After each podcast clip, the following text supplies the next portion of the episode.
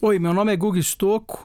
Agora, nesse episódio, a gente vai falar sobre o fim do marketing. É uma tendência muito legal que está acontecendo e como que a inteligência artificial pode influenciar em tudo isso. Vamos discutir um pouquinho mais.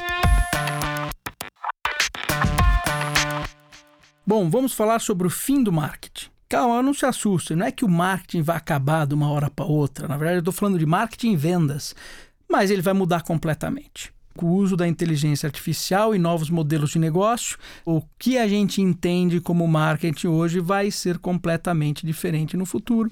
Então vamos trazer esse cenário e estudar isso um pouquinho mais a fundo agora nesse episódio. Para que a gente entenda isso, eu vou traçar um cenário um pouquinho anterior. Quando a gente pega a Amazon, primeira empresa valeu um trilhão, o Jeff Bezos, lá logo no começo da Amazon, ele disse o seguinte: Olha, eu não vou distribuir dividendos para os acionistas porque eu tenho que fazer um investimento muito grande na empresa onde eu quero chegar. Em outras palavras, você pegar isso, sei lá, quase 10 anos atrás, você começa a entender um pouco a visão que ele tinha naquela época. Enquanto todo mundo pensava 10 anos atrás que comércio eletrônico era um site de comércio eletrônico, para o Jeff Bezos, comércio eletrônico é entregar um produto para a pessoa na hora que ela quer, no formato que ela quer. O Jeff Bezos tinha uma visão, ou tem uma visão, que ela quer entregar um produto que a pessoa precise. Antes dela pensar em comprar esse produto, entregar esse produto na casa dela e debitar o valor desse produto na sua conta do Amazon Prime. Em outras palavras, é como se tivesse o sem parar de tudo que você consome no seu dia a dia. Essa é a visão do Jeff Bezos, que há 10 anos atrás ele falou: olha, para eu conseguir fazer essa visão se tornar realidade, eu tenho que fazer muito investimento. Não adianta eu ser dono só do comércio eletrônico. Eu tenho que ser dono do comércio eletrônico, eu tenho que ser dono da logística, tenho que ser dono dos armazéns e eu tenho que ser dono do quê?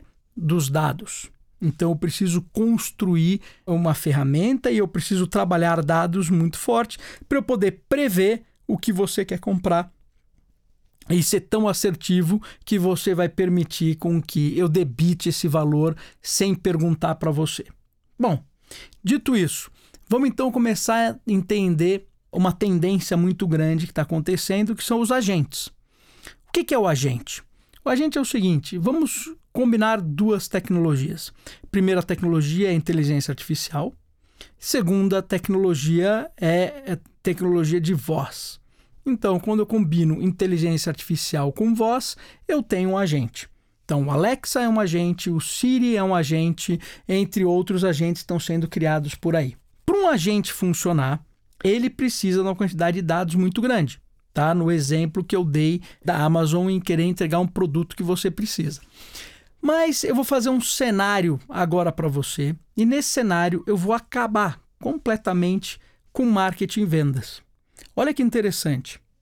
Eu venho e faço o seguinte: Alexa, baseada no que você me conhece, qual que é o melhor carro para eu comprar e em quantas prestações que eu posso pagar? Se a Alexa responder corretamente, é game over. Tá? Não tem mais marketing, vendas. Para quê? Para que eu vou fazer anúncio em revista, TV? Se puta, ela, ela, sabe o que eu preciso. Qual é o banco que está entregando o parcelamento desse carro? Eu não quero saber. Ela já decidiu por mim qual é o melhor banco. Ela, ela me conhece, é, então ela sabe qual é o melhor carro. Por isso que a gente começa a entender que a briga de dados ela é tão forte.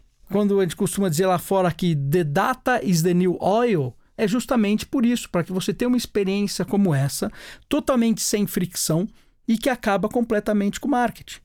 Então, eu posso até te garantir que se um dia você estiver indo para casa, esqueceu de comprar o leite do filho, e a sua mulher vai ficar muito brava com você por causa disso, e quando você entrar em casa e o leite estiver dentro da geladeira, e foi a Amazon que entregou, porque ela entendeu nos algoritmos dela que você precisava comprar o leite naquele momento e ela debitou o valor do leite no seu Amazon Prime, quer dizer, no seu cartão de crédito. E se esse cenário aconteceu e, ela resolveu o seu problema, você vai deixar ela debitar eternamente. Por isso que a Amazon cria dispositivos como Alexa, por isso que a Amazon está investindo tanto em inteligência artificial, por isso que a Amazon tem que completar todo o processo de compra do começo ao fim. Por isso que a Amazon armazena todos os dados dentro dos servidores dela para que ela possa criar esse cenário. E quando ela cria um cenário parecido com esse, como é que você vai competir? Então, quando você pega hoje um exemplo prático, quem aqui questiona o Waze? Né? O Waze fala um caminho que você questiona o Waze. Quem é? E se você questiona o Waze, resolve alguma coisa? Não resolve. Chega um momento que você segue cegamente o que o Waze está falando. Quem aqui fica olhando exatamente o que debitou no sem parar? É, no meu caso, tem gasolina, estacionamento, pedágio, tem um monte de coisa. Eu nem sei o que está acontecendo lá dentro, eu simplesmente confio. Então, os agentes trazem isso para dentro dos consumidores. O que, que vai acontecer? Os consumidores vão mudar de trusted brands, de marcas que eles conhecem, para trusted agents, mas para agentes que resolvem o problema deles. Então isso significa o seguinte: a partir do momento que os agentes têm inteligência suficiente para resolver os seus problemas, fazer brand é um negócio completamente diferente. Poxa, qual que é a marca que eu vou usar? Eu nem lembro. Quem aqui compra comida, por exemplo, no iFood? Né? Você sabe qual é o restaurante que está usando no iFood ou você está comprando no iFood? Então o iFood passa a abraçar todas as outras marcas. Os agentes passam a abraçar todas as outras marcas. Então a criação de marca fica muito mais complexa. Então eu viro e falo o seguinte: olha, você que está aqui no é o diretor de marketing, né, dessa empresa, qual que é o agente que você está criando? Como é o seu time multidisciplinar para criar esse agente?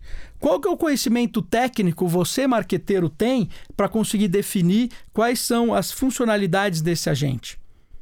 Então você já deu para entender, lembra daquela história que eu falei deeply artistic to deeply scientific, né? Você marqueteiro, você vai ter que ir para um dos lados, ou muito mais artístico, né? E começar a trabalhar o behavior da pessoa, e começar a estudar psicologia junto com marketing, ou mais científico, onde vai ter que aprender, sim, ciência da computação e dados, para que você possa calcular o ROI, possa entender com o resultado desses agentes e tudo mais. Então, a gente pode dizer o seguinte que a aquisição de clientes está virando cada vez mais o quê? Uma ciência. Então está sendo criada uma ciência para aquisição de clientes né, em cima de tudo isso. Então, os agentes são muito fortes. Aí, de novo, o que eu venho dizendo com uma tendência para 2025 é que daqui a seis anos, para quem está ouvindo esse podcast aqui em 2019, é, você vai ter agentes muito bem definidos. Vai ter plataformas de agentes, vai ter bases de dados, você vai ter uma tecnologia de voz com um reconhecimento muito melhor, você vai ter o teu behavior, que é puxado do seu celular já de alguns anos, então você vai conseguir construir agentes para isso. E aí, mexe com tudo. Da mesma forma que eu acabei com marketing vendas, não é que eu acabei, eu modifiquei completamente como fazer marketing, vendas e branding.